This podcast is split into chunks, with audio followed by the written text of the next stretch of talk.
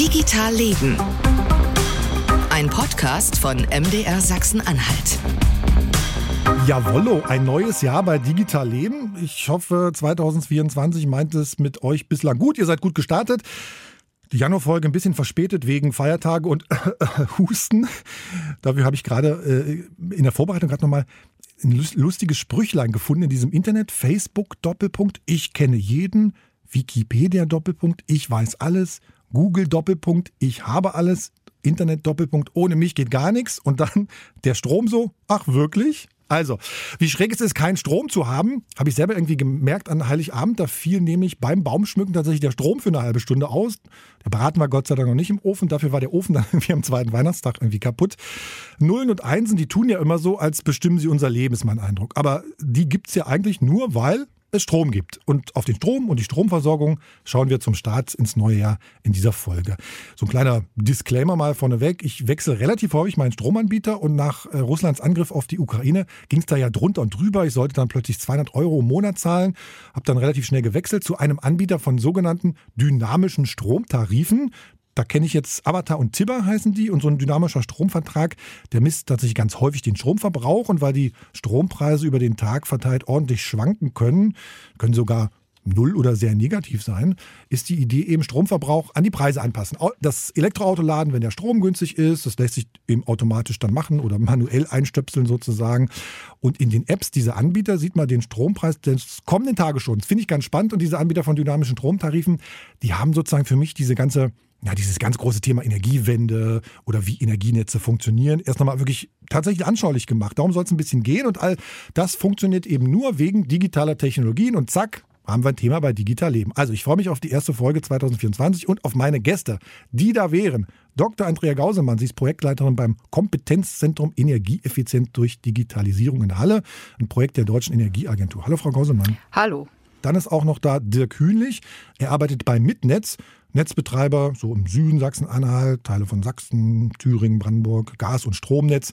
Was genau sie da machen und wie ihr Titel ist, hören wir gleich. Tag, Herr Hühnlich, erstmal. Hallo, guten Tag. Und dann ist noch Steffen Grauda. Er ist Achtung, Senior Expert Smart Utilities und IoT Consulting Energy Steering Gießer Halle, Standort Chemnitz. Steffen, ich grüße dich. Ja, einen wunderschönen guten Abend. Steffen, wir haben schon ein paar Mal miteinander gesprochen ähm, und ich habe immer wieder gesagt, Mensch, ich möchte mal über digitale Technologien und Energie äh, sprechen. Und dann hast du mir ganz tolle, spannende Dinge erzählt. Und um es ganz transparent zu machen, du hast ähm, Frau Gausemann und Herrn Hühnlich als Gäste vorgeschlagen, Kontakt vermittelt und da sind wir. So, jetzt müssen wir zum Anfang mal sortieren, warum jeder hier in der Runde da ist. Herr Hühnlich, vielleicht mit, mit Ihnen direkt mal angefangen. Ähm, Sie sind bei Mitnetz für Strom- und Gasnetz zuständig. So habe ich irgendwie verstanden. Was genau ist da Ihr Job? Ja, also ich bin für die Systemführung Strom und Gas zuständig, also für das ganze Überwachen, Schalten, Steuerung unserer Strom- und Gasnetze. Mhm. Weiterhin ist das Themenfeld der Smartifizierung, deshalb sitzen wir heute hier, mhm. meine, mein Aufgabengebiet, das schrittweise zu entwickeln. Und dann bin ich auch noch für das Zählerwesen zuständig, also für die ganzen Smart Meter und Messsysteme. Ist das ein Anbetrieb oder was?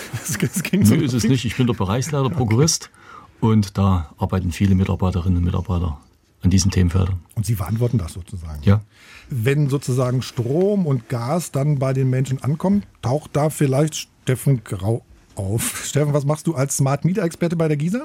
Nein, also äh, die Zeiten, dass ich dort bei den Kunden selbst aufgetaucht bin, die liegen im Beginn meiner beruflichen Tätigkeit. Damals war ich nämlich bei der Energieversorgung als Zellermonteur mhm. Strom mhm. tätig habe mich aber dann in der Zwischenzeit in die IT rübergearbeitet und ähm, arbeite jetzt, ich berate unsere Kunden bei der Implementierung, bei der Einführung von IT-Systemen, um eben die Herausforderungen der Energiewende bewältigen zu können. Gisa habe ich mir nochmal rausgesucht, ist äh, ein IT-Dienstleister, 870 Mitarbeiter, er macht auch viel für die Kommunalwirtschaft ne?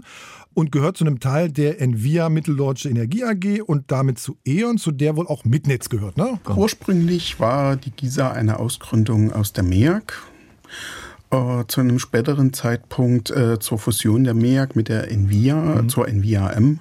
äh, wurde dann praktisch auch die damals noch interne IT der Envia mit in die GISA über, ist übergegangen. Mhm. Das war auch der Augenblick, wo ich zur GISA gekommen bin.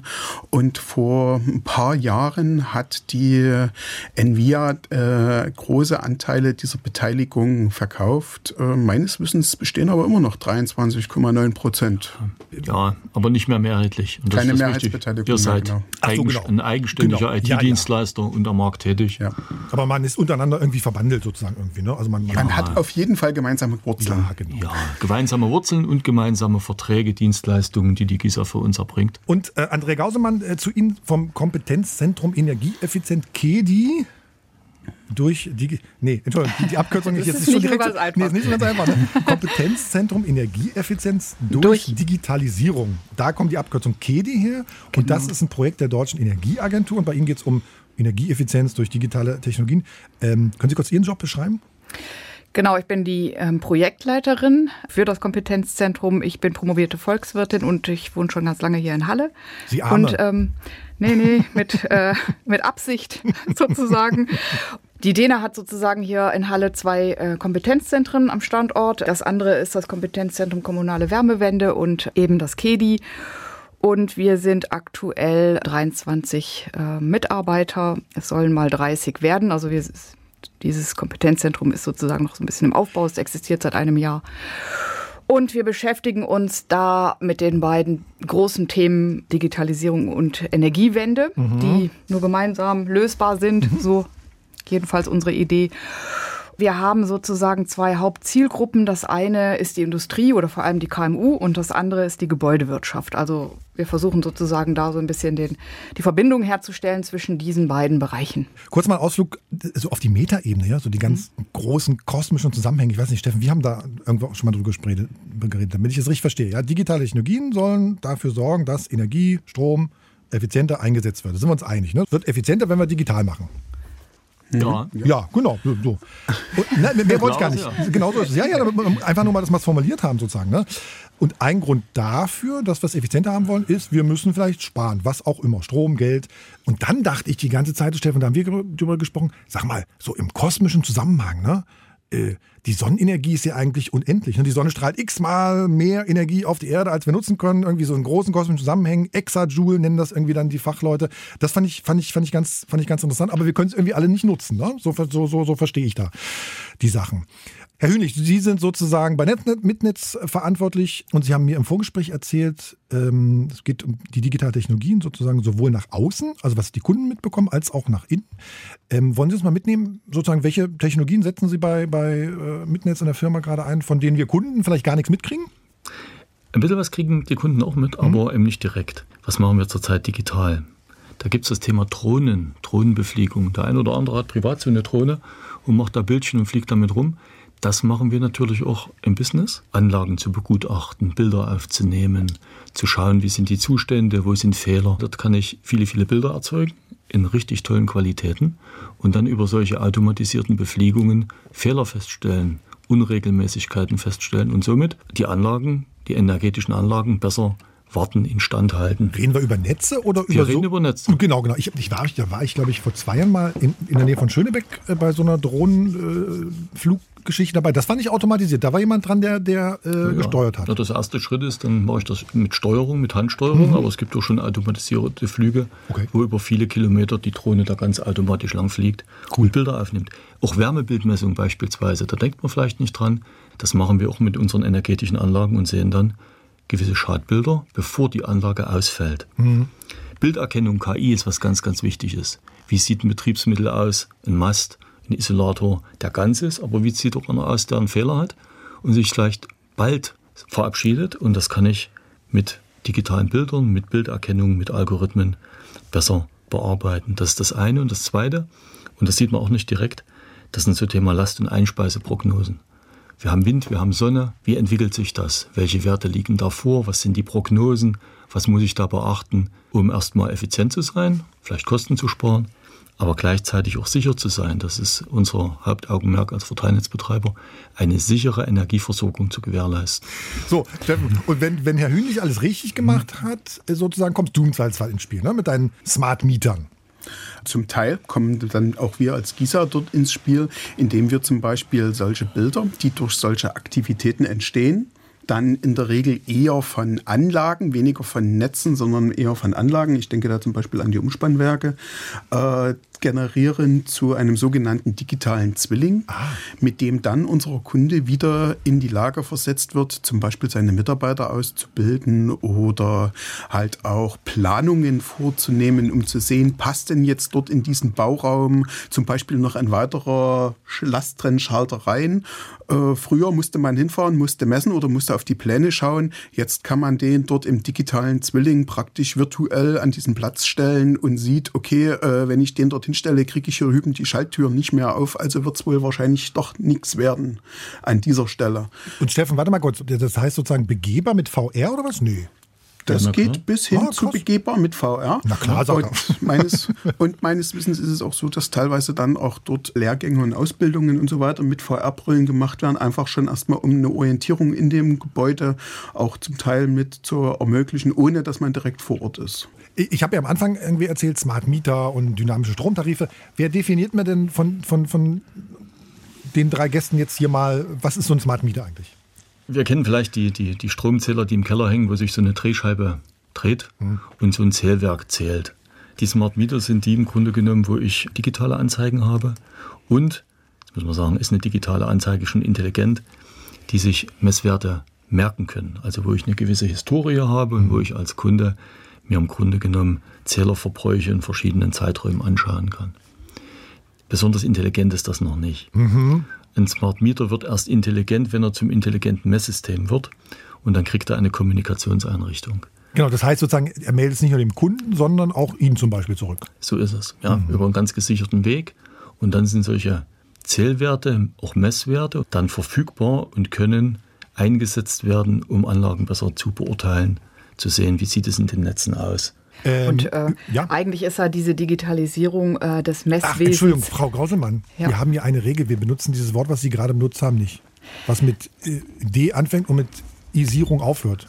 Na gut, dann die, ähm, die intelligenten und smarten mhm. äh, Messgeräte sind ja sozusagen der Schlüssel für die Energiewende. Und wenn ich das nicht messen und abbilden, visualisieren kann, weiß ich ja gar nicht, wann wie viel verbraucht wird. Verbraucht wird oder zum Beispiel ich auch selber erzeugen kann. Ja. Und wie die, wie, wie die Netzzustände sind an ja. den Anschlusspunkten, weil da müssen ja bestimmte Grenzen eingehalten werden, dass die elektrischen Geräte auch funktionieren. Ich habe in der Vorbereitung mal versucht herauszufinden, wie viele Smart Meter eigentlich in Deutschland schon am Netz sind. Ne? Das ist irgendwie schwierig. Ähm, auf, ich sag mal, auf Bundesländerebene gibt es diese Daten wohl nicht. Hat mir der Bundesverband der Energie- und Wasserwirtschaft äh, geschrieben. BDEW heißen die. Äh, dort kennt man auch niemanden, der diese Daten irgendwie hat. Und dann gibt es ein gibt eine große Ausarbeitung von der Bundesnetzagentur, verlinke ich auch in den Show Notes. Und laut Bundesnetzagentur sind etwas mehr als 270.000 intelligente Messsysteme, Smart Meter in Deutschland verbaut. Bei 40 Millionen Haushalten plus Unternehmen ist das überschaubar, finde ich. Das sind, glaube ich, sozusagen die. Herr, Herr Hündig guckt verwirrt? Nee. Ne, verwirrt nicht. Ich würde den Zahlen nicht so recht trauen wollen, weil die Frage ist, wo die Informationen herkommen. Das, das sind, ist jetzt die Bundesnetzagentur. Ja, ja, das sind aber gefühlt zu wenige. Weil zu wenige? Mal, okay. Ja, das sind zu wenige. Okay. Müsste bedeutend mehr am Markt sein, weil die einzelnen Verteilnetzbetreiber ja diese intelligente Technik ja verbauen schon mhm. seit Jahren. Wir haben ja nicht erst dieses Jahr damit angefangen. Gefühlt müssten das bedeutend mehr sein. Mhm. Ah, vielleicht, stimmt, vielleicht habe ich einfach auch den Fehler gemacht, die haben sozusagen die Zahlen vom vergangenen Jahr gehabt. Das kann natürlich sein, ne? Weil, weil der Zuwachs sozusagen von 2021 auf 2022, das waren die aktuellen Zahlen, der hat sich ja mehr als verdoppelt. Stimmt, vielleicht habe ich da gerade einen, einen Denkfehler.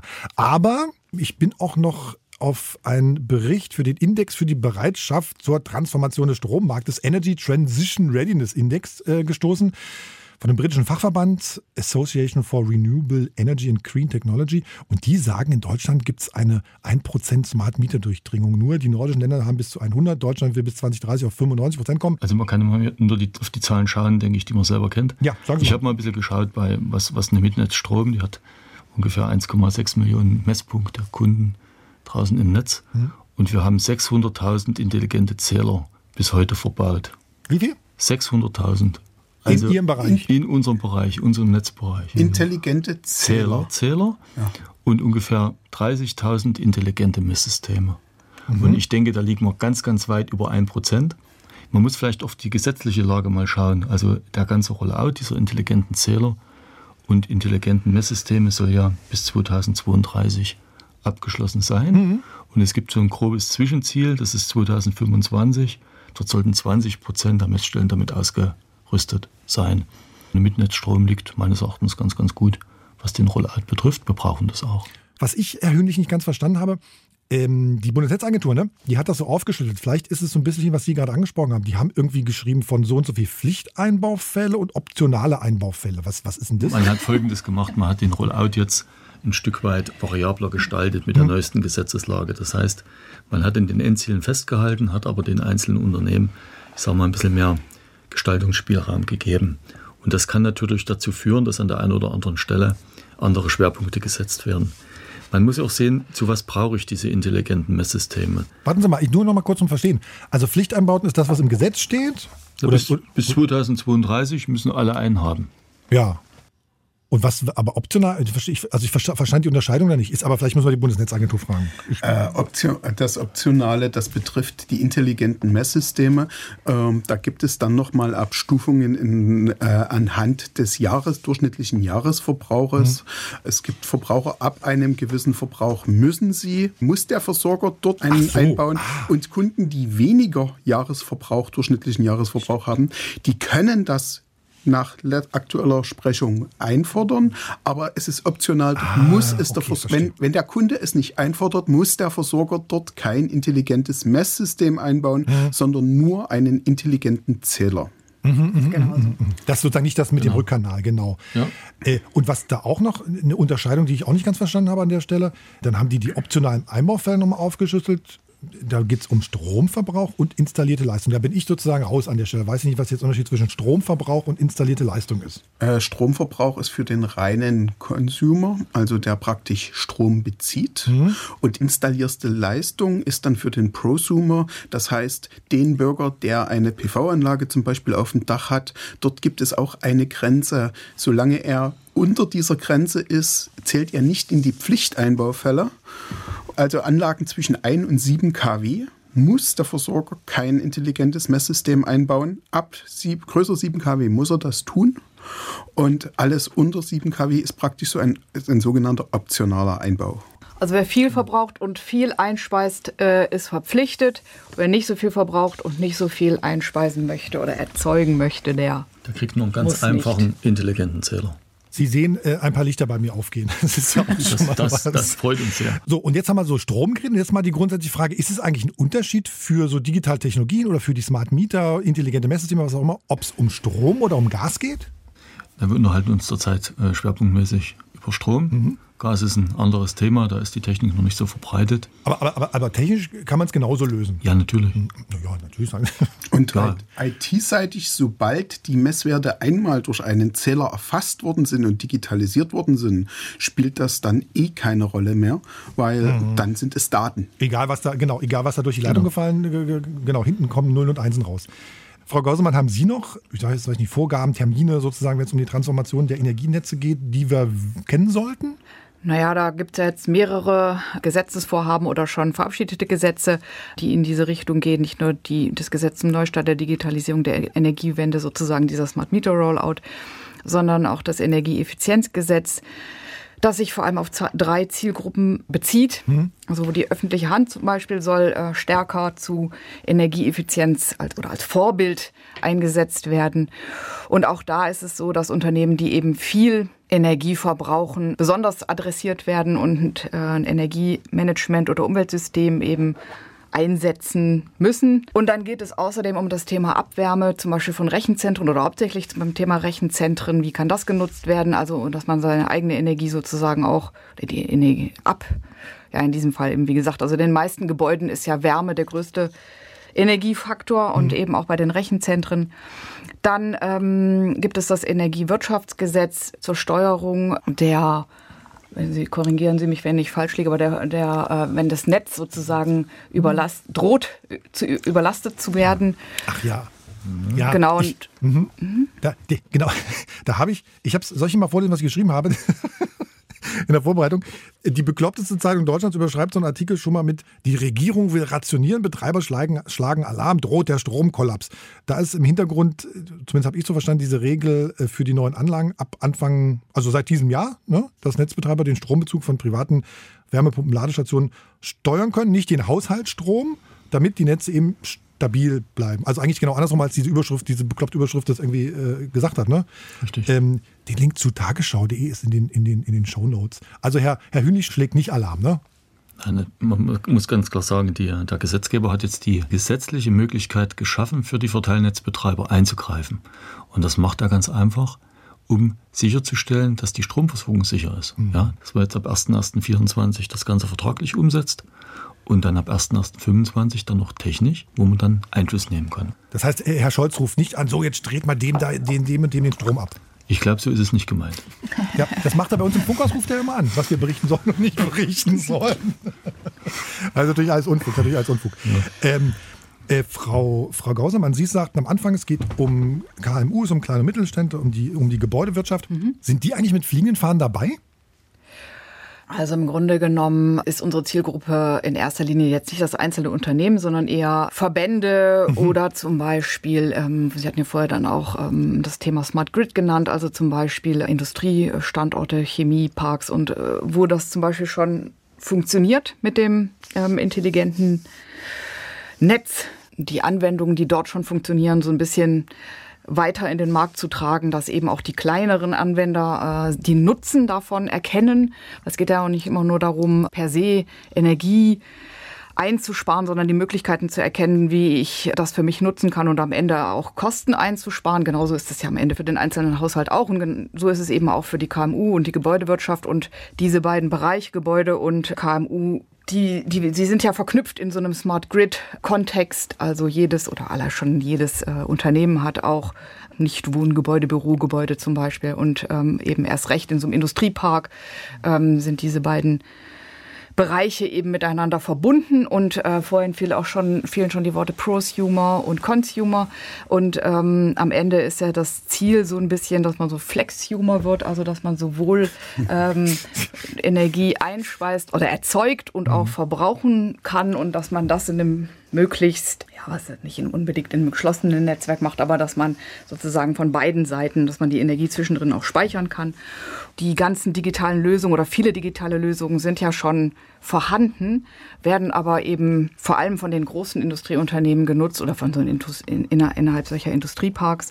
Und unsere Aufgabe ist es, da so ein bisschen durchzuleiten, was ist überhaupt für wen relevant, was soll überhaupt wer nutzen. Wir haben jetzt als großes Thema das Thema Energiedatenmanagement und zum Beispiel auf der Liste des BAFA, also des Bundesamt für Wirtschaft und Ausfuhrkontrolle, gibt es eine Liste mit, ich glaube, 300 Energiemanagementsystemen. Wie soll jetzt ein KMU, dem vielleicht auch noch die Ressourcen fehlen, sei es Personal mhm. oder wie auch immer, entscheiden, welches Energiemanagementsystem da adäquat ist und mhm. wir entwickeln quasi so kleine Entscheidungshilfen mhm. Factsheets und ähm, Förder, Fördermöglichkeiten aufzeigen wahrscheinlich zum auch. Zum Beispiel, ja. genau. Mhm. Informationen, wo kriegt, woran kann ich mich orientieren und wo kann ich notfalls auch Geld herbekommen, um das umzusetzen.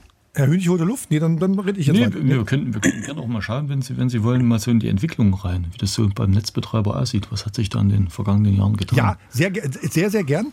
Ich würde Ihnen vorher gern äh, einen, einen, einen Mann vorstellen, den ich neulich getroffen habe. Der passte nämlich auch gerade zu dem so schön, was Sie erzählt haben, Frau Gausemann. Ähm, in Magdeburg habe ich ihn getroffen. Über den Jörg Schiffmann bin ich nämlich bei Mastodon gestolpert. Der schreibt da manchmal was, denn der ist, der Jörg ist gelernter Physiker, hat ein Einfamilienhaus in Magdeburg und das Einfamilienhaus, glaube ich, das tickt so, weiß nicht, fünf Jahre in der Zukunft oder so.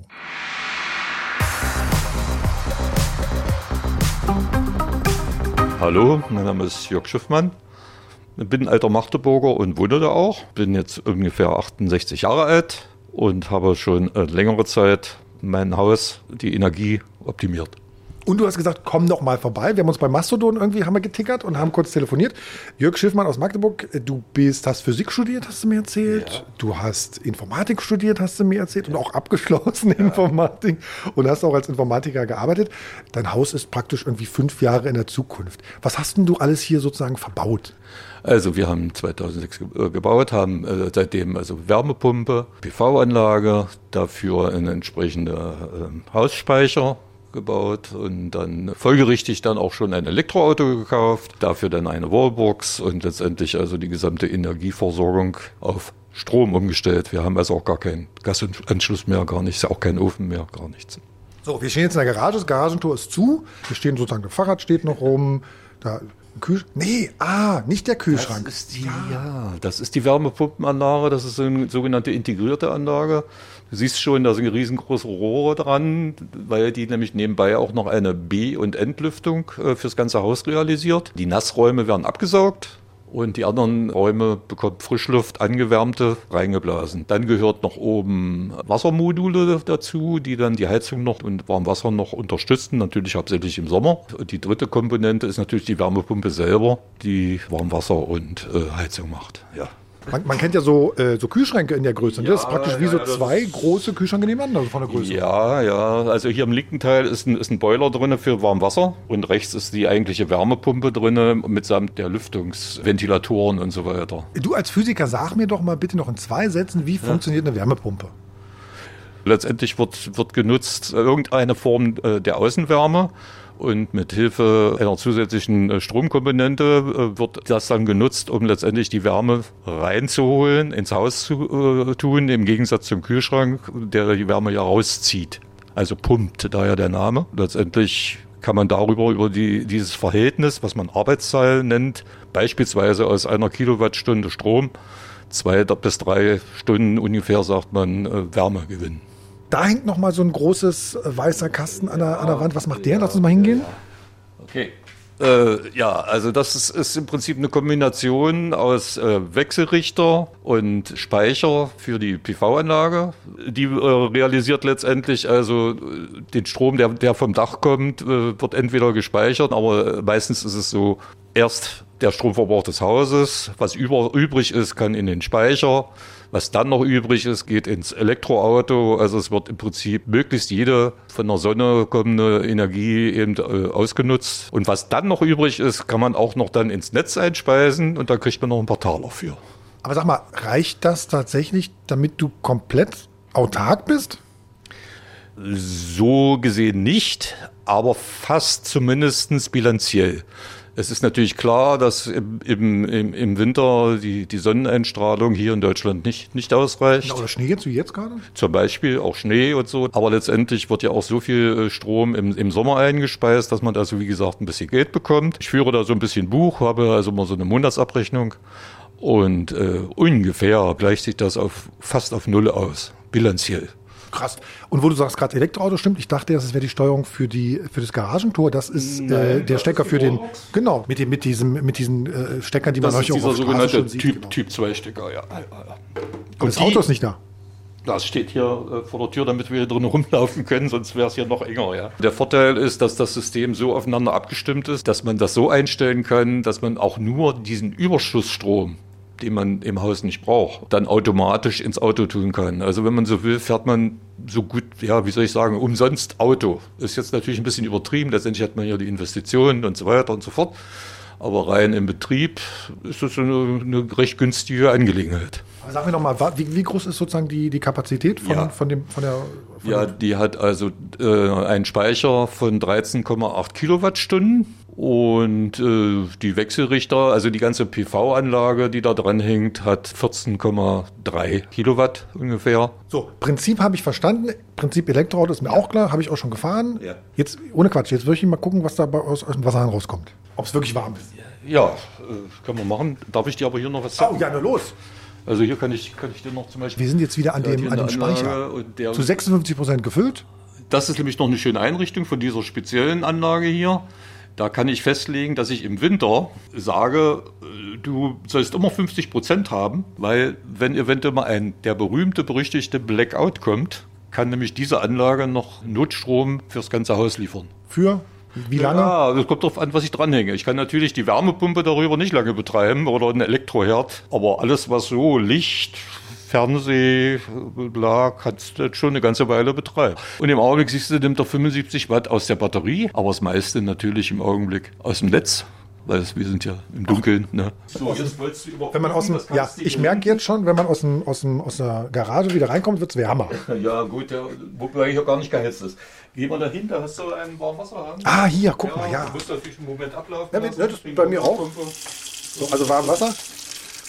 Ja, noch ist kalt. Ja, doch, wird warm.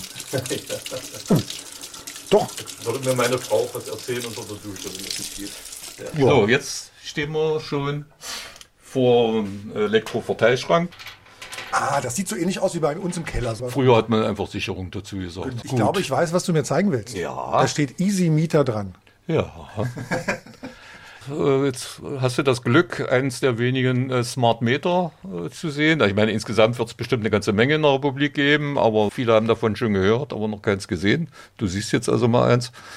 Das habe ich mir zugelegt, um letztendlich auch mal einen gewissen Überblick zu kriegen, wie der Energiehaushalt insbesondere mit dem, mit dem Netz funktioniert. Also wie viel Strom speise ich ein gerade, wie viel Strom nehme ich gerade. Das ist im Prinzip diese Umschaltung, die das also anzeigt.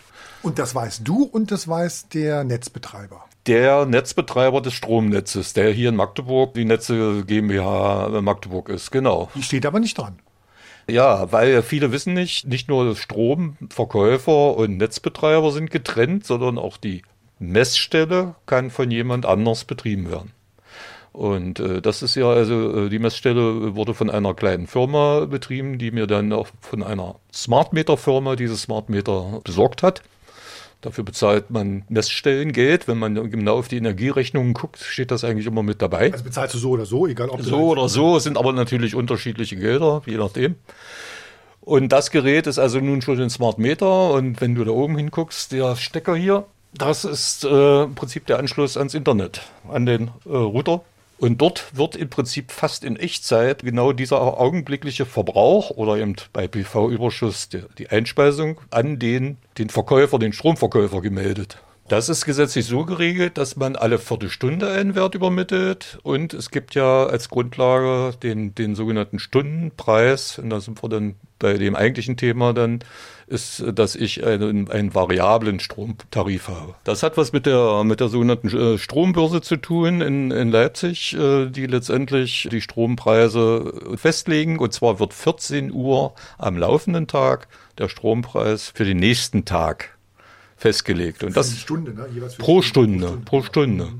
Und dann kann man sagen, oh, morgen früh, da weht der Wind oder nachts eben besonders natürlich, zwischen drei und vier kostet der Strom nur drei, vier Cent. Oder auch mal gar nichts. Ich habe so einen Chart neulich gesehen, ja, auch mal gar nichts. Der kann sogar negativ ja. werden. Du kriegst Geld zurück. Ja, das habe ich, hab ich sogar einmal geschafft. Wie oft guckst du da drauf? Auf den äh, Strompreis? Wenn ich dann plane, wenn ich dann sage, also äh, insbesondere natürlich im Winter, weil ich ja im Sommer habe ich ja meine PV, ne? Aber für den Winter ist das natürlich äh, besonders wichtig, weil ich ja da auch meinen gesamten Strom einkaufen muss. Und äh, da gucke ich eben, ich muss zum Beispiel, ich will morgen äh, nach Berlin fahren, muss ich mein E-Auto voll machen und da habe ich schon geguckt, ja, von 0 Uhr bis 6 Uhr 7, 8 Cent damit kann man, kann man schon mal, leisten, kann man ja ein E-Auto mal mitladen. äh, aber nochmal wichtig, das sind keine 7, 8 Cent, sondern es kommt natürlich eine Steuer und so weiter dazu. Es sind ungefähr 12, 13 Cent.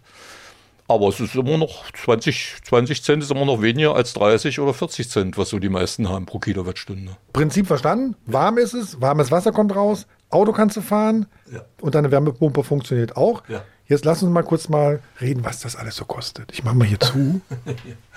Es klappert ein bisschen hier im Lichtschränke. So. Als erstes musst du mir noch mal sagen, was war denn so der Ausschlag, wo du gesagt hast, wir machen das jetzt mal? Das erste war letztendlich, ich wollte keinen Ofen mehr haben mit Dreck und Rauch und Qualm. Das zweite war so ein bisschen, das mit dem Gas ist mir leider auch schon immer so ein bisschen suspekt, weil man da ab und zu mal hört, dass ein Haus mal in die Luft fliegt. Und Strom ist für mich eine saubere Sache gewesen. Und viele haben ja am Anfang der, der PV-Anlagen das so ein bisschen als, als Investment, Rendite etc. gemacht. Bei mir kam eigentlich schon immer dazu, dass ich ja ziemlich viel Strom durch die Wärmepumpe und so weiter verbrauchte. Also könnte man ja noch ein bisschen kostenlosen, immer in Anführungsstrichen natürlich ein bisschen äh, Strom von der Sonne hinzutun. Ich bin immer der Meinung, ist eigentlich so das Beste, was ich so für meine Kinder und Enkel tun kann. So, jetzt lass mal Business reden. Ja, was, also, sag mal, was du ausgegeben hast. Ja, Diese Wärmepumpenanlage war damals noch, fand ich gar nicht so teuer. 2006 hier diese integrierte Anlage, dieser, dieser zentrale Schrank, wo da alles drin ist, den du da gesehen hast, da waren es um die 10.000 Euro. Also nur der Schrank. Da hängt natürlich bei mir hier die eine Fußbodenheizung ganz normal mit Kreisen etc. dran. Das ist natürlich dann ein bisschen mehr. Das ist eben beim Hausbau mit drin. Ne? Ja, und 2017 kam dann also die Idee mit der PV-Anlage. Ich habe für die Ost-West-Anlage, die damals 10 kW Peak, sagt man dazu, äh, umfasste. Also ich habe auf, auf der Ostseite Module und auf der Westseite habe ich zusammen mit dem Wechselrichter und dem Speicher, der in dieser Box da drin steckt, alles zusammen habe ich damals 27.000 Euro bezahlt. Also wenn ich jetzt 27.000 und 10.000 zusammenrechne, komme ich auf äh, nicht mal 40.000 Euro. Da ja, es kam ja nur, das war ja nur, das war nur die Ost-West-Anlage. Ich ah, habe ja. nochmal nachgerüstet und nochmal auf, äh, auf Süddach nochmal nachgerüstet. Das waren dann nochmal 8000 Euro. Also 45 Es gibt Autos, die kosten mehr. Es gibt Autos, die kosten mehr. So, und jetzt ist ja die große, die große Frage ist ja, hat sich das gerechnet oder ja, rechnet sich das? Rentiert, ja, genau. Ich habe ein bisschen ein Buch geführt äh, zu dem ganzen Thema. Ich mache das immer so ein bisschen Pi mal Daumen, sage ich immer. Ich kann dazu noch Folgendes sagen. Ich habe, bevor ich die PV-Anlage hatte, für die gesamte Heizung und den ganzen Kram im Jahr einfach zweieinhalbtausend Euro für Energie bezahlt. Und jetzt bin ich bilanziell ungefähr bei null. So, und nun kann man ganz einfach ausrechnen, bis sich das dann sozusagen ab, abbezahlt hat. Oder bleibt mehr von der Rente auch übrig im, im, im, im, Monat sozusagen? Auf jeden Fall jetzt ja, weil die, das, die Investition hat man ja meistens schon gestemmt, ja. So zusammenfassend, was lief sozusagen eigentlich jetzt in den letzten 2006, muss man mal rechnen, also könnt ihr selber rechnen, seit 2000, also die letzten fast 20 Jahre. Was lief da eigentlich gut? Was lief weniger gut? Was hättest du dir gewünscht? Äh, wie es besser gelaufen wäre? Einfach, dass man sozusagen mal sagt, okay, was haben, was, was, was ist mein, mein Learning sozusagen jetzt aus den, aus den vergangenen Jahren? Tja, mein Learning. Ich könnte es jetzt in einen Satz zusammenfassen. Ich würde am liebsten die Nordseite jetzt auch noch mit PV verlegen. Weil im Prinzip jede Kilowattstunde, die man äh, irgendwo spart oder jetzt eben in E-Autos oder was weiß ich, in bestimmte Sachen steckt, auch von mir aus ins, ins gesamte Netz einspeist wenn man so will, für die Gesellschaft. Verringert ja die berühmten Zahlen, die jetzt immer eine Rolle spielen, Kohlendioxid und was weiß ich. Also man hat irgendwie auch ein gutes Gefühl immer dabei. Hast du eigentlich eine Förderung gekriegt? Also es gibt ja hier KfW und sowas und. Ja, nein, äh, in der Zeit gerade gab es keine Förderung. Und im Gegenteil, es waren ja so gewisse Bremsen da. Zum Beispiel gab es eine, so eine Grenze, du darfst nur 10 kWp obendrauf machen. Und dann war ja noch das Leidige, du wurdest ja plötzlich zum Unternehmer und damit stand das Finanzamt natürlich mit dabei, die Umsatzsteuer und, und was weiß ich. Also du bist äh, vom normalen Bürger ganz plötzlich zum Unternehmer geworden. Äh, und das war auch dann sehr kompliziert mit den Steuern. Und das ist ja jetzt glücklicherweise erleichtert worden und ein bisschen äh, aufgebohrt worden und so. Aber mich verfolgt das natürlich noch, weil ich einen Teil der, der vorhin genannten Beträge in Form dieser Umsatzsteuer äh, wiederbekommen habe. Ah ja. Ja. Weil du Unternehmer warst, Christian? Ja, insofern ja. waren die Zahlen vielleicht vorhin, vorhin ein bisschen, bisschen erschreckend, aber ich sage mal, ich hatte ja vorhin gesagt, etwa 27.000 hat, hatte die erste Anlage gekostet und ich glaube, wenn ich mich richtig erinnere, sind da ungefähr 7.000 äh, Euro Umsatzsteuer, die ich wiederbekommen habe. Jörg, super, vielen Dank, dass ich da sein durfte. Alles klar, das hat mich auch gefreut, dass sich dafür jemand interessiert und dass draußen vielleicht auch Interesse an sowas ist, das finde ich gut.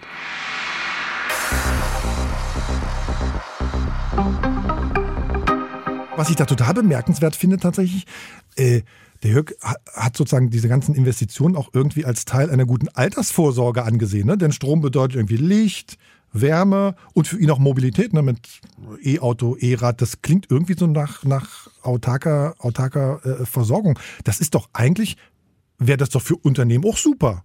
Also das ist doch ein schlagendes Argument, Frau Gausemann, oder nicht? Damit kriegen sie doch, damit kriegen sie doch alle KMUs. Macht euren Strom selber und, und, ihr seid komplett unabhängig. Ja, selbstverständlich. Also in der Theorie zumindest, aber es ist natürlich auch eine. Investitionsentscheidung, genau. ja, wo man äh, dann selber äh, gucken muss, wann diese Investition sich rechnet, wie, wie gesagt. Ne. Das hängt natürlich von vielen verschiedenen Faktoren ab, wie zum Beispiel auch dem Strompreis auf dem Markt. Mhm.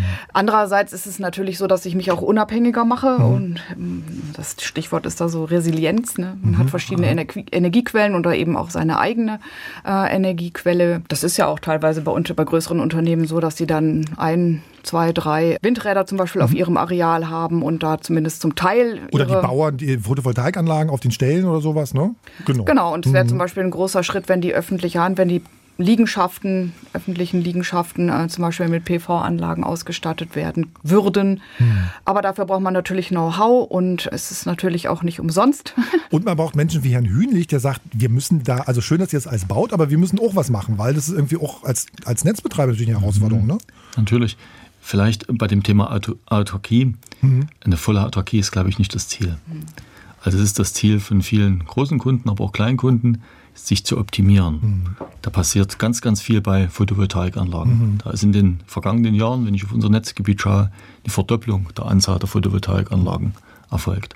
Mhm. Und wenn ich jetzt mal in die Zukunft schaue, gerade die kleinen Anlagen, gehen wir nochmal von einer Verdopplung bis zu einer Verdreifachung aus der einzelnen Anlagen auf, ich sage mal, Einfamilienhäuser, Mehrfamilienhäuser, mhm. aber auch größeren Immobilien. Gleichzeitig müssen wir auch schauen, Windräder entwickeln sich auch sehr, sehr sprunghaft in der Vergangenheit, aber auch in der Zukunft. Dort gehen wir auch nochmal von einer Verdopplung aus. Also der Bau oder sozusagen die, die was rauskommt? Der, der Bau und ah, was okay. rauskommt, das mhm. sind ja zwei Sachen. Einmal, wenn ich neue Windräder baue. Gleichzeitig gibt es auch das sogenannte Repowering, wo ich im Grunde genommen alte Windräder abbaue und dafür Neues mhm. hinstelle. Und wenn, man, wenn ich mit ein paar Zahlen spielen darf, relativ einfach. Wir haben heute schon im Netzgebiet noch Mitnetzstrom ungefähr 10 GW, also 10 Gigawatt erneuerbare Leistung installiert, bei einer Last von ungefähr 2,5 GW. Also schon das Vierfache ist installiert. Nee, jetzt, Entschuldigung, jetzt bin ich raus. Also, Sie erzeugen mehr, als Sie verbrauchen? Nee. Wir haben mehr Erzeugungskapazität, als wir verbrauchen. Kapazität. Und wir speisen heute schon, wenn die Sonne scheint und der Wind weht, Aha. in das vorgelagerte Netz zu 50 Hertz in das Übertragungsnetz Strom zurück. Also wir sind heute schon ein Erzeuger von elektrischer Energie, wenn, wie gesagt, Wind vorhanden ist und Sonne scheint, regelmäßig. Daran war vor zehn Jahren noch nicht zu denken. Also wir erzeugen heute wirklich mehr schon, als wir verbrauchen, mhm. in Summe im Netzgebiet. Und das wird sich noch weiterentwickeln. Ja, das ja. wird noch viel, viel weiter gehen. Das ist alles richtig. Wir müssen nur beachten, die Energie steht ja nicht zu dem Zeitpunkt zur Verfügung, oft wo wir sie mhm. brauchen. Wenn wir jetzt gerade rausschauen, da ist es dunkel und es schneit, und es wird auch kein Wind. Mhm. Und, und das glatt. ist die und das ist glatt natürlich. Es ist hell hier. Und, und hier drin ist es schön hell und warm. Hell, ja. Das ist alles wunderbar. Wir sitzen also richtig gut. Aber wir wollen natürlich jetzt auch Strom haben. Ne? Mhm. Und das ist natürlich jetzt die Herausforderung, immer zum richtigen Zeitpunkt die richtige Strommenge zur Verfügung zu stellen. Und auch nicht zu viel. Ne? Es ja. ist ja auch so. Ich habe mich hör, ich höre immer von den Kollegen, äh, Pfingstsonntag ist der schlimmste Tag, weil da wird, da gibt es ganz viel äh, Sonne und Wind ja, und keiner produziert. Ah. Keine Ahnung, ob das stimmt. Also, aber so Marcel, ja. an, an, dieser Stelle erinnere ich mich auch sehr gerne an eine Keynote, die ich mal gehört habe von Professor Dr. Leukefeld von der TU Freiberg, mhm. der in seiner Keynote schon vor vielen Jahren, da war er noch in der Expertenrunde der Bundesregierung für die Altersvorsorge. Mhm. Und er hat gesagt, er empfiehlt eine PV-Anlage nicht in der Altersvorsorge, weil man zukünftig von den Erlösen leben kann, sondern er hat gesagt, wenn Sie es schaffen, mhm. Ihre Kosten für Energie, für Licht, Wärme und Mobilität mhm. so stark wie möglich selbst zu bestreiten, gegen Null zu fahren. Dann werden Sie im Ruhestand ja, ja, ja, gute Chancen haben, mit der Rente, die Sie dann bekommen, gut leben zu können. So, so, so wie so es der Jörg macht, genau. Ähm, Herr Hünig, ich bin bei Ihnen gerade noch mal hängen geblieben an, die, an den Zahlen, die Sie gerade machen. Sie sagten, Sie erzeugen das, Sie erzeugen das nicht. Sie, Sie, wir sammeln das im Grunde genommen ein genau. von den Anlagen, die es erzeugen genau. ja, und transportieren das dann zum Kunden. Das ist ja unsere Aufgabe als okay, Netzbetreiber. Genau, genau und natürlich die Energieflüsse, wenn zu viel im Grunde genommen erzeugt wird, mehr als wir im Netzgebiet verbrauchen, dann hin? geht das Ganze über die Transformatoren ins vorgelagerte Netz. Ja. Okay, habe ich verstanden. Also bei all dem, was wir jetzt gehört haben, Herr Hünlich, ne? Photovoltaikanlagen, Stromspeicher im Keller, äh, Elektroauto vor der Tür, alles mit digitalen Sensoren. Ist es eigentlich komplizierter geworden, jetzt so Netze zu steuern? Ja, natürlich. Hm. Das ist komplizierter geworden, klar. Die Volatilität ist eine höhere, hm. logisch. Hm. Und ich sage mal, wenn ich in die Vergangenheit schaue, da ist der Strom vom, vom Kraftwerk zum Kunden geflossen, ja, nach ganz klaren Lastprofilen. Hat man also geguckt, bei welcher Außentemperatur, bei welcher Tag- und Nachtzeit brauche ich welchen Strom. Mhm. Und diese Lastprofile sind durch die Kraftwerke zur Verfügung gestellt worden. Und jetzt haben wir im Grunde genommen ein gemischtes System mhm. aus Kraftwerken und erneuerbaren Anlagen, müssen das versorgungssicher halten. Und künftig werden wir ein System haben, wo es ja kein Kohlekraftwerk mehr beispielsweise gibt, wo wir im Grunde genommen durch Gaskraftwerke, durch Wasserstoffkraftwerke dort immer genügend Strom zur Verfügung stellen müssen, um das elektrische Netz konstant zu halten. Und das ist die Aufgabe der Zukunft.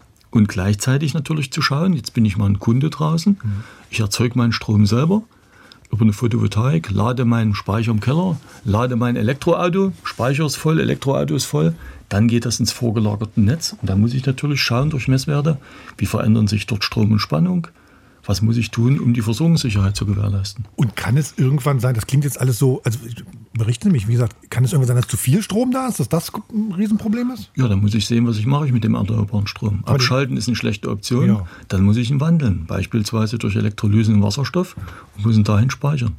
Das heißt sozusagen die große, also auf der Metaebene, wenn ich jetzt sozusagen abstrahiere, die große Herausforderung ist eigentlich Speichern. Ja, natürlich. Mhm. Der heutige Energiespeicher, den wir haben, das ist die Braunkohle hier am Boden. Von denen wollen wir weg. Das ist so richtig so, um CO2 zu sparen.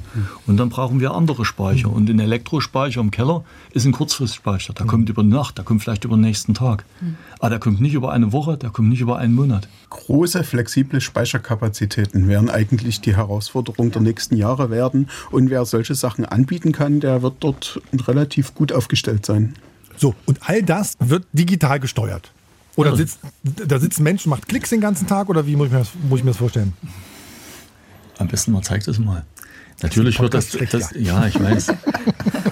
Ja, das wird, das wird heute schon durch, durch Net- Netzleitstellen gesteuert, die auch die Mitnetz Strom be- beispielsweise hat, aber auch andere haben solche Netzleitstellen, wo ich in der Ferne im Grunde genommen die ganzen Energienetze sehe, die Energieflüsse sehe und dann eingreifen kann. Was jetzt neu ist, dass auf der Haushaltsebene beim Kunden sich solche Technologien entwickeln. Das haben wir ja vor vielen Jahren nicht gesehen. Und deshalb muss ich jetzt auch dort reinschauen können, brauche auch von dort Messwerte, um ganz einfach beurteilen zu können, wie sieht es in diesen Netzausläufern aus. Und das ist eigentlich das Thema intelligente Zähler, intelligente Messsysteme mit der Kommunikationstechnik, wo wir jetzt in die einzelnen Ortsnetze reinschauen, bis zum Kunden schauen, um dort die Versorgungsqualität sicherzustellen. Das ist ja ganz krass. Soll ich Ihnen das mal zeigen, wie das bei mir aussieht? Das ist, ich ich habe das, wie gesagt, diesen Vertrag da abgeschlossen bei einem von diesen Anbietern und dachte dann, ah ja, probieren wir mal, wer weiß, was da passiert. Und der zeigt ja tatsächlich an, ich, ich, mache mal hier gerade äh, die Vorschau, der macht nämlich eine Vorschau und dann sagt er mir, der Strom morgen kostet, jetzt kostet er gerade 34 Cent. Wo hat dann jetzt die Vorschau? Nee, jetzt mit dem Zähler. Okay, offenbar benutze ich die App nicht so häufig. Ich mal. Das ist aber, das ist ein sehr spannendes Beispiel, weil das äh, merkt man halt auch, dass das Interesse an solchen Dingen am Anfang sehr, sehr, sehr hoch ist. Und äh, gerade am Anfang wird ständig geguckt, wie ist der Zählerstand, wird geschaut, wie wird das gemacht. Aber die Erfahrung zeigt uns, dass wir eigentlich dort mit Mitteln der Digitalisierung dorthin kommen müssen, dass man dort auch gewisse Dinge automatisieren kann. Und das ist halt auch einer der Gründe, warum wir die Digitalisierung brauchen. Weil Du sollst das Wort nicht sagen. Dann müssen wir, dann müssen wir es rausschneiden. brauchen wir ein anderes. Nein, Äh, ich Marcel, unterbreche, ich unterbreche wenn, dich wenn, einfach. Steffen, Ja. Wenn wir bei uns einen Kunden haben, dessen Namen wir nicht aussprechen dürfen, dann nennen wir ihn Lord Voldemort. Lord Voldemort. Ja, wir müssen auch, wir müssen an der Stelle auch eins vielleicht, äh, vielleicht nochmal un unterscheiden. Es gibt die, die Netzbetreiber, wie Mitnetz Strom Ja. beispielsweise einer ist. Wir stellen die Infrastruktur zur Verfügung, also dort, wo der Strom drüber fließt. Mhm. Und das Ganze versorgungssicher. Und dann gibt es den Energievertrieb, Verkauf, der verkauft die Kilowattstunden. Ja? Das ist das, was ich Und als das, Energie, äh, Genau, genau. genau. Und das ist ein anderes Geschäft. Ja? Aber, aber trotzdem ist es halt so, dass wir halt wirklich dorthin kommen müssen, dass dem Kunden am Ende diese Daten in elektronischer Form zur Verfügung stehen, dass er zum Beispiel über Methoden nach einer Hausautomatisierung zum Beispiel selbst dort Einfluss nehmen kann, weil er wird nicht jeden Tag schauen. Und das hast du uns gerade eben bestätigt, als du gesagt hast, du nutzt die App nicht allzu häufig. Ich war zu blöd zum Klicken, ehrlich gesagt. Ich habe es jetzt hier mal gefunden. Na, aber ja, auch das wird ja vielen so gehen. Ja, es gibt ja. ja auch eine Menge äh, Hausbesitzer, Ja. die sind auch noch. Eigentlich soll es laufen, mehr will man ja gar nicht. Ja, ja. Genau. Aber was, also was ich, genau, also nur zum Vergleich, ne? äh, Die, die, die haben so einen Vorlauf von irgendwie ab 13 Uhr, glaube ich, kann man, kann man dann den nächsten Tag sehen. Äh, morgen früh ist es bei mir zu Hause sozusagen, kostet die Kilowattstunde nur 28 Cent, zwischen 5 und 6 Uhr und zwischen 8 und 9 kostet es 35 Cent. Aber soll ich was verraten? Ich habe gar keinen Smart Meter. Also eigentlich, eigentlich ist es ein bisschen widersinnig, was ich hier, was ich hier mache, aber das ist so ein Ding, was man irgendwie äh, monatlich kündigen kann. Und was, vielleicht kann mir da jemand auch in der Runde helfen. Was bei uns die Herausforderung ist, ich wohne im Mietshaus, ne? der Zähler ist im Hausmeisterkeller, also im Keller hinter einer Metalltür. Und da reicht im Zweifelsfall mein WLAN gar nicht hin, um überhaupt da so einen Smart Meter zu lesen. Und, oder geht das per Mobilfunk an die? Also ich glaube, das funktioniert gar nicht. Aber ist jetzt zu speziell. Ja. Das, ist eine sehr spezielle Frage Miethaus. Ne? Das haben wir jetzt alle nicht gesehen. Ja. Äh, grund grundsätzlich ist der Aufbau des Smart Meterings so, dass äh, ja nicht der Smart Meter in der Regel eine drahtgebundene Verbindung zu diesem Smart Meter Gateway, zu dieser Kommunikationseinrichtung hat und dass diese Kommunikationseinrichtung dann unterschiedliche Kommunikationsmöglichkeiten hat zu dem Messstellenbetreiber. Das kann über Mobilfunk erfolgen, mhm. es kann aber auch über die Stromleitung in Form von Powerline erfolgen und es gibt auch noch andere Optionen. Und ah. das ist halt eine der Herausforderungen in diesem Smart Meter Rollout, dass man halt für das entsprechende Objekt die passende technische Infrastruktur auswählt und einsetzt. Das heißt im Zweifelsfall, Herr Hühnlich ist da ein bisschen im Vorteil in der ländlichen Gegend ähm, als, als sozusagen Firmen, die das in, in die, in, oder in, in, in Ballungsräumen machen, weil wo ja. es halt Miethaus, Mietshäuser. Ja, ob das ein Vorteil oder Nachteil ist, man muss, ich sag mal, erstmal hat man ja vorhin die Grenze, ja, mhm. die 6000 Kilowattstunden pro Jahr, also wenn man viel Strom verbraucht. Dann kriegt man so ein Messsystem. Dann ist natürlich die Frage der Kommunikation immer ganz, ganz wichtig. Wie funktioniert das? Dort gibt es verschiedene Wege. Dort gibt es Mobilfunk. Dort gibt es auch noch Langwelle. Da gibt es noch einige Möglichkeiten, die sich gerade entwickeln. Also 450 Megahertz beispielsweise, wo ich dann auch noch mal andere erreiche. Mhm. Letztendlich ist es immer wichtig, dass wie beim Privaten, wenn man telefoniert auf der Autobahn, da freut man sich auch, dass wenn die Funkverbindung hält und nicht irgendwann mal abbricht. Das ist hier in der Technik genau das Gleiche. Bestehende Funkverbindungen, darauf fußt das Ganze. Ja. Und das brauchen wir in Deutschland. Und dass wir da an manchen Stellen vielleicht noch ein bisschen Aufholbedarf Bedarf haben, das lernen wir auch regelmäßig. Also ich gehe mit meinem, ich gehe mit meinem Telefon demnächst mal in den Keller einfach, in den Hausmeisterkeller. Ja, kann man mal probieren, probieren. ob das noch funktioniert. Ja. Ähm, also was ich ja jetzt mache, um es aufzuklären, ist, ich gebe einmal in der Woche die Stände da ein. Ja, das können wir zum Beispiel machen. Wie gesagt, der Zähler, der intelligente Zähler, der ist so intelligent ist der nicht. Der kann sich Messreihen merken, das ist okay. Hm. Intelligent wird er wirklich erst, wenn so eine Kommunikationseinrichtung dran ist. Hm. Dann können wir auf die Daten zugreifen. Und ich sage mal, als Netzbetreiber sage ich immer wieder, will ich an dem Anschlusspunkt wissen, wie der Strom und Spannung, was da zurzeit existiert, um zu gucken, sind wir da in den, in den, in den notwendigen Grenzen drin, dass die elektrischen Geräte funktionieren. Hm. Und was macht gerade die Einspeiseanlage, also die Photovoltaikanlage, wie geht es dem Speicher, was was für technische Daten hat der Anschlusspunkt? Ähm, Aber im Grunde könnte man ja zum Beispiel in so einem Gebäude ähm, mit so einem intelligenten Messsystem auch selbst steuern. Wenn man jetzt ein Bürogebäude mhm. hat und man weiß, heute äh, sind von den Kollegen nur sehr wenige da, dann muss ja nicht das ganze Bürogebäude zum Beispiel geheizt werden. Man will ja trotzdem nicht, dass es kalt ist, aber man könnte es bedarfsgerechter steuern. Und das nennt sich dann Smart Home, ne? Nicht, ja. was, nicht was, und naja, nicht was das uns die Industrie immer als Smart Home verkauft hat, von wegen hier äh, das Licht, was per Sprache angeht oder die Alexa, die in der Ecke steht, sondern irgendwie was, was, was, was, was Sinnvolles. Also gut, das ist doch auch sinnvoll, wenn man kommt und sagt Licht an und das Licht geht an. Ähm, ich, ich erzähle Ihnen gleich noch eine Geschichte, warum ich das total bekloppt finde, aber ja. Ja, Smart Home ist natürlich ein Begriff, wo man ganz, ganz viel drunter verbinden kann. Mhm. Ja. Man möchte ja effizient Energie einsetzen, man möchte, möchte Energie, so wenig wie möglich Energie verbrauchen, da optimiert man seinen Geldbeutel und da kann man sich ja überlegen, was für Funktionalitäten man dann unter Smart Home mhm. in seinem Häuschen installiert. Ob vielleicht bei gewissen Außentemperaturen die Jalousien runtergehen, damit mhm. nicht so viel Wärme verbraucht wird, wie das Licht optimiert wird, was die Heizung macht, ob ich von der Ferne die Sauna einschalten kann oder die Heizung runterregeln, wie auch immer. Mhm. Das ist ja alles unter dem Smart Home Begriff irgendwo verbunden. Am Ende ist Smart Home ja ein bisschen wie Digitalisierung. Sie sollen doch dieses Wort nicht sagen, Frau Ja, aber das meine ich ja damit. Also, Sie haben recht. Smart Home Sie haben recht. Ja, ja, Sie haben recht. Sie haben recht. Ich, darf ich die Geschichte mit diesem, ich glaube, habe ich schon ein paar Mal erzählt, diese Geschichte, ich hatte mal so einen Test, äh, äh diese, diese intelligenten Leuchten zu Hause, so ein Testding, habe das eingerichtet, ach, total toll, über dein WLAN, hä? kannst du das deiner, deiner, deinem Sprachassistenten sagen. Und dann ist mir aufgefallen, nachts, wenn man nachts einfach mal auf Toilette muss oder so, ne? Da muss man ja laut in den Raum rufen, bitte mach mal Licht an. Und dann denkt man, ja, ich muss ja nachts jetzt hier nicht reden durch die, durch, durchs Haus rennen, ich mache einfach den Schalter an. Dann stellt man fest, nee, den Schalter kann man ja nicht anmachen, weil der Schalter ist ja permanent an. Das heißt, ich stelle, wenn ich den Schalter drücke, eigentlich aus und muss dann nochmal andrücken, damit das Licht. Also das fand ich dann eigentlich. Also, also bei Licht einen Schalter einfach an- und auszustellen, dafür brauche ich keine, das finde ich albern, ehrlich gesagt. Und vor allem, mit dem Hintergedanken, verbrauche ich im Zweifelsfall dann nicht noch mehr Strom, wenn da noch ein Sprachassistent dabei ist, der das irgendwie nach Hause meldet, da rechnet ein Rechner was, einfach nur um das Signal dann zu mir nach Hause zu bringen, Strom an. Also das finde ich jetzt eine sehr unsinnige Anwendung. Steffen?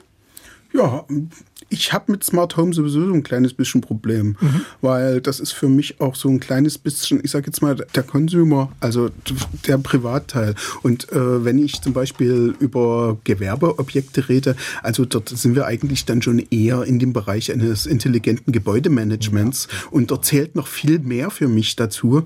Das geht dann rein wirklich halt auch bis in das ganze Thema Nachhaltigkeit mhm. und das, das ist nicht Smart Home. Smart Home funktioniert oft auch sehr, sehr gut, aber man hört halt über Smart Home auch relativ viel solche Dinge, wie du sie jetzt gerade eben erzählt hast. Man, man, man wird es dann interessant. Interessant wird es, wenn ich eine Photovoltaik auf meinem Dach habe, ja. vielleicht eine eigene oder eine Gemeinschaftsphotovoltaik. Wenn ich einen Elektrospeicher im Keller habe, der mhm. muss optimiert gefahren werden dann und ein Elektroauto vor der Tür. Und das Ganze sinnvoll miteinander zu verbinden, das würde ich jetzt mal unter Smart Home verstehen. Und das Licht und die Heizung und die Jalousie, das ist vielleicht ein netter, netter Effekt, der dann auch noch geht. Marketing. Aber, aber wir, wollen doch, wir wollen doch Energie einsparen, wir mhm. wollen doch CO2 reduzieren. Und da sollte, glaube ich, der Fokus drauf liegen. Also weniger auf Komfortfunktion, sondern mehr auf Nachhaltigkeit. Ja, das sagen wir, das sagen alle bitte ihren Marketingleuten dann jetzt. Machen wir, gleich morgen. gleich morgen. Aber beim Thema Nachhaltigkeit habe ich jetzt auch schon von mehreren Unternehmen gehört, dass das für die auch ein Recruiting-Thema ist. Also dass sie auch an Standorte, die jetzt nicht ganz so attraktiv sind, ähm, mit den Nachhaltigkeitsthemen und sich da bestimmte Ziele setzen, eben auch junge Mitarbeiter ähm, rekrutieren können oder für sich begeistern können. Und das ist jetzt vielleicht ein bisschen ab vom Strom- und Smart-Meter-Thema, aber trotzdem vielleicht was, was auch nicht ganz irrelevant ist. Naja, wir sehen auch bei unseren Kunden und großen Industriekunden beispielsweise, dass da der Trend dazu geht, die Infrastruktur, also die Gebäude, die sie haben, zu nutzen für Photovoltaik. So, zum Abschluss, ähm, dass wir einfach mal den Sack zumachen. Ich bin ja, äh, ich habe ja im vergangenen Jahr so ein, so ein, so ein großes Podcast-Projekt gemacht. Da ging es um IT-Sicherheit in einer Verwaltung in Sachsen-Anhalt.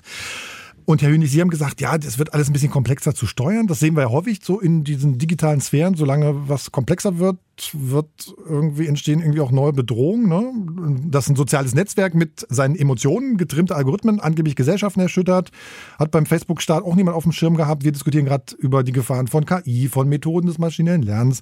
Beim Stichwort Smart Meter, digitale Technologien und Stromnetze kommen dann Autoren wie Mark Ellsberg, schreiben so ein Buch, machen einen Film, Blackout steht dann darüber, IT-Sicherheit und Stromnetze. Äh, Herr Hünig, welche Frage ist Ihnen denn lieber? Wie sicher sind wir oder wie groß ist die Gefahr? Also die erste ist mir lieber, wobei da kann man ganz, ganz klar antworten, die Infrastruktur, die wir haben, die ist sicher. Dort gibt es gesetzliche Regelungen, die ganz klar beschreiben, welche Anforderungen diese Systeme und die Datenübertragung erfüllen müssen. Und die einzelnen Unternehmen werden dann zertifiziert, also werden ganz dezidiert kontrolliert, dass diese Anforderungen umgesetzt werden, bekommen dann ein Zertifikat. Die Hersteller von den, von den die Hersteller von den Geräten auf der einen Seite, und? aber auch die, die, System, die Prozesse und Systeme. Sie auch. Wir auch, natürlich, werden dann ganz haarklein analysiert, zertifiziert, dass wir diese Anforderungen umsetzen. Also die Systeme, die wir heute haben, die sind sicher. Ich habe ein bisschen bei Tagesspiel Background gelesen, verlinke ich auch gerne in den, in den Shownotes. Ähm, Netzcodec gibt dann gibt es die neue NIS-Richtlinie aus der EU, die da irgendwie mit reinkommt. Und irgendwie ist noch gar nicht klar, wer am Ende da welche Behörde was macht. Ne? Ist das BSI eigentlich zuständig oder die Bundesnetzagentur? Ähm, dann heißt es, naja, so ganz schnell kommt, das, kommt diese neuen Regelungen auch nicht. Was ich ganz spannend finde, es geht in einer Richtlinie auch um so Informationsaustausch zwischen den, ja. zwischen den Netzbetreibern. Ne? Herr Hühne, wie erfahren Sie denn zum Beispiel von so Vorfällen wie City Hannover, ein Energieversorger, der ist 2022 von einem Ransomware-Vorfall äh, betroffen worden, bei dem wohl auch Kundendaten ent, ent, ent, entwendet wurden. Erfahren Sie davon? Bereiten Sie selbst auf sowas vor? Ja, also wir erfahren natürlich davon. Also wir sind ja gemeldet bei, dem, bei der BNetzA, also Bundesnetzagentur, und beim BSI. Da gibt es ganz feste Kontaktpartner und Informationskanäle. Und dort melden wir erstmal unsere Inzidenz hin. Also wenn wir Auffälligkeiten haben, die werden dann deutschlandweit verteilt an alle, die da angeschlossen sind, damit die das auch sehen. Wenn Angriffe auf die Infrastruktur erfolgen, selbst die werden gemeldet, sodass es jeder sieht. Dann natürlich, es gibt so diesen deutschlandweiten Austausch und da bekomme ich auch jeden Tag Informationen über Auffälligkeiten bei anderen, die wir dann in unserer Organisation prüfen, damit das eben nicht passiert. Also es ist nicht live der Austausch dann? Der Austausch ist live, also live ist der nicht, der, der passiert per E-Mail. Ja? Dort kriegt man dann eine Meldung, dann ist die Meldung beschrieben und dann schaut man die sich an. Und dann gehen wir natürlich mit unseren Dienstleistern, die die Rechenzentren beschreiben, die die Kommunikationsinfrastruktur betreiben, beispielsweise Steffen Grau von der GISA, natürlich dann auch sofort ins Gespräch und dann wird geprüft, sodass wir im Grunde genommen alle voneinander lernen. Und das ist das Wichtige. Also der Informationsaustausch funktioniert ad hoc und dann wird es bearbeitet. Aber vielleicht der Stichpunkt Übung ist natürlich auch wichtig. Die einzelnen Verteilnetzbetreiber machen natürlich regelmäßig Übungen. Wir bereiten uns auf solche Bedrohungslagen auch vor, indem wir unser Personal erstmal schulen, zu Trainings schicken und gleichzeitig auch Übungen machen. Mhm. Also die Definition der Zertifizierung sieht zum Beispiel schon ganz konkret auch vor, dass man halt in, auch in entsprechenden Gruppen und so weiter dort Mitglied sein muss, um überhaupt diese Zertifizierung zu erreichen. Über diese Gruppen werden dann solche Dinge schon im Vorfeld, wenn es bei einem aufgetaucht ist, noch bevor es bei einem selbst ist, wird man dort informiert, hier bei dem hat es mhm. das und das Problem gegeben und dann hat man einen gewissen Vorlauf, um halt zu schauen, wie die ganze Sache läuft.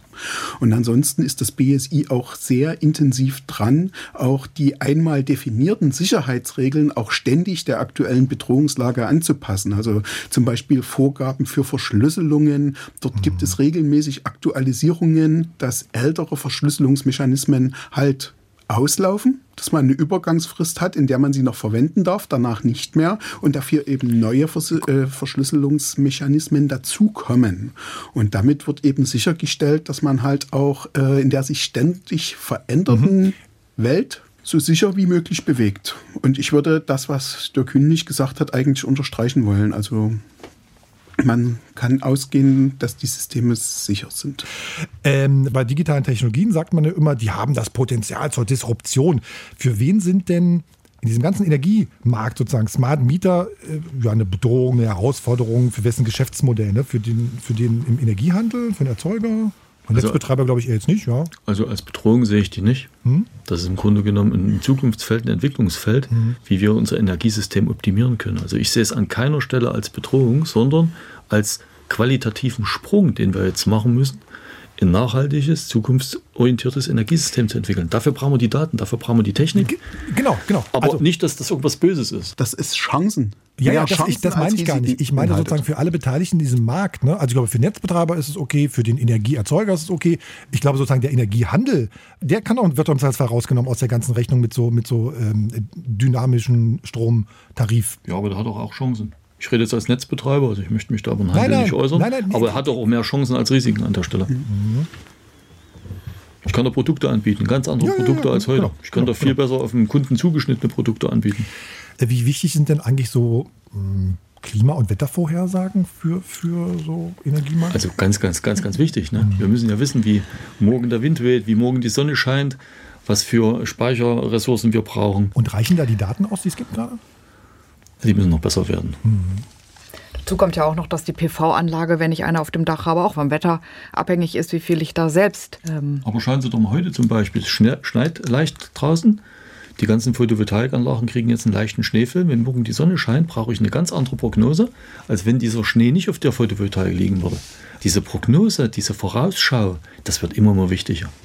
Die komplizierte Welt. Ja, Steffen. Und dasselbe ist natürlich auch für den Verbrauch. Also ich glaube, dass jetzt im Winter, wenn es kalt ist, dürfte jedem klar sein, dass dadurch der Energiebedarf steigt. Aber denselben Effekt haben wir zum Beispiel auch im Sommer, wenn es extrem warm ist. Dann sind es dort allerdings nicht die Heizungen, sondern die Klimaanlagen, die den Strom verbrauchen. Dementsprechend sind solche Prognosen ganz fundamentaler Bestandteil. Und es gibt äh, Lastprognosen, es gibt Preisprognosen und das wird immer mehr werden. Wobei natürlich krass, wenn irgendwie viel Sonne scheint, kannst du auch viel in der Klimaanlagen betreiben. Ne? Das ist ja, auch eigentlich super. Ja, ja. ähm, so, zum Ende ich, würde ich gerne mit Ihnen noch ganz kurz, dass jeder mal in die Zukunft schaut, ähm, knapp in zwei, drei Sätzen. Malen Sie sich doch mal aus, sozusagen für Ihren Bereich eine Idee, was helfen digitale Technologien in unseren Energienetzen, in, in, in, so, in unserer Energienutzung in fünf oder zehn Jahren. Wie verändert sich das? Oder wir machen, das ist auch lustig, ChatGPT hat mir als Frage vorgeschlagen, wenn dein Smart Meter plötzlich anfangen würde zu sprechen, welche lustige Botschaft oder welchen witzigen Ratschlag würdest du gern von ihm hören wollen? Fand ich auch lustig. Also Sie können, Sie können was Launiges sagen oder Sie können sozusagen was Ernsthaftes sagen. Also ich sag mal, dass der Zähler dann sprechen kann, das finde ich als, so, das ist eine schöne Vorhersage. Ne? Und dass er sagt, was ich tun soll, ist vielleicht auch sehr interessant. ähm, was ich mir vorstellen könnte in ein paar Jahren, das sind selbstoptimierende Systeme.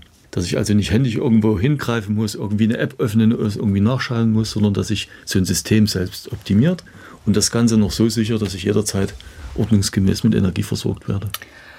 Ja, und ich denke, das Thema Speicherkapazität wird auch rasant an Bedeutung gewinnen in welche Richtung auch immer sich das durchsetzt, aber ähm, da kommen wir vermutlich auch nicht dran vorbei. Steffen? Ja, und ich sehe es halt so aus Sicht der IT, dass halt der Autarkiestand der Gebäude immer weiter steigen wird, dass die Gebäude in der Lage sein werden, sich innerhalb gewisser Grenzen selbst zu regeln und dann eigentlich nur noch anfangen zu kommunizieren, wenn sie außerhalb dieser Grenzen liegen, wenn sie das nicht mehr erreichen. Das ist jetzt nicht die Energieautarkie, sondern Gebäudeautarkie. Ja. Und das würde uns natürlich auch helfen, denn eins muss uns auch klar sein, je mehr wir jetzt das tun, was wir hier nicht benennen dürfen, umso mehr werden natürlich auch die Datenmengen ansteigen und das Ganze muss auch in Zukunft irgendwo handelbar bleiben. Und das ist eine der Herausforderungen, vor der wir stehen. Vielen Dank an meine Gäste, Dr. Andrea Gausemann, äh, Projektleiterin beim Kompetenzzentrum Energieeffizienz durch Digitalisierung, KEDI in Halle. Dankeschön. Danke Ihnen. Auch, danke auch an Dirk Hühnlich äh, von Mitnetz. Dankeschön. Vielen Dank. Und äh, Steffen Grau von Gisa in Halle, Chemnitz, was auch immer. danke dir, Steffen. Ja, danke auch an dich. Digital Leben. Ein Podcast von MDR Sachsen-Anhalt.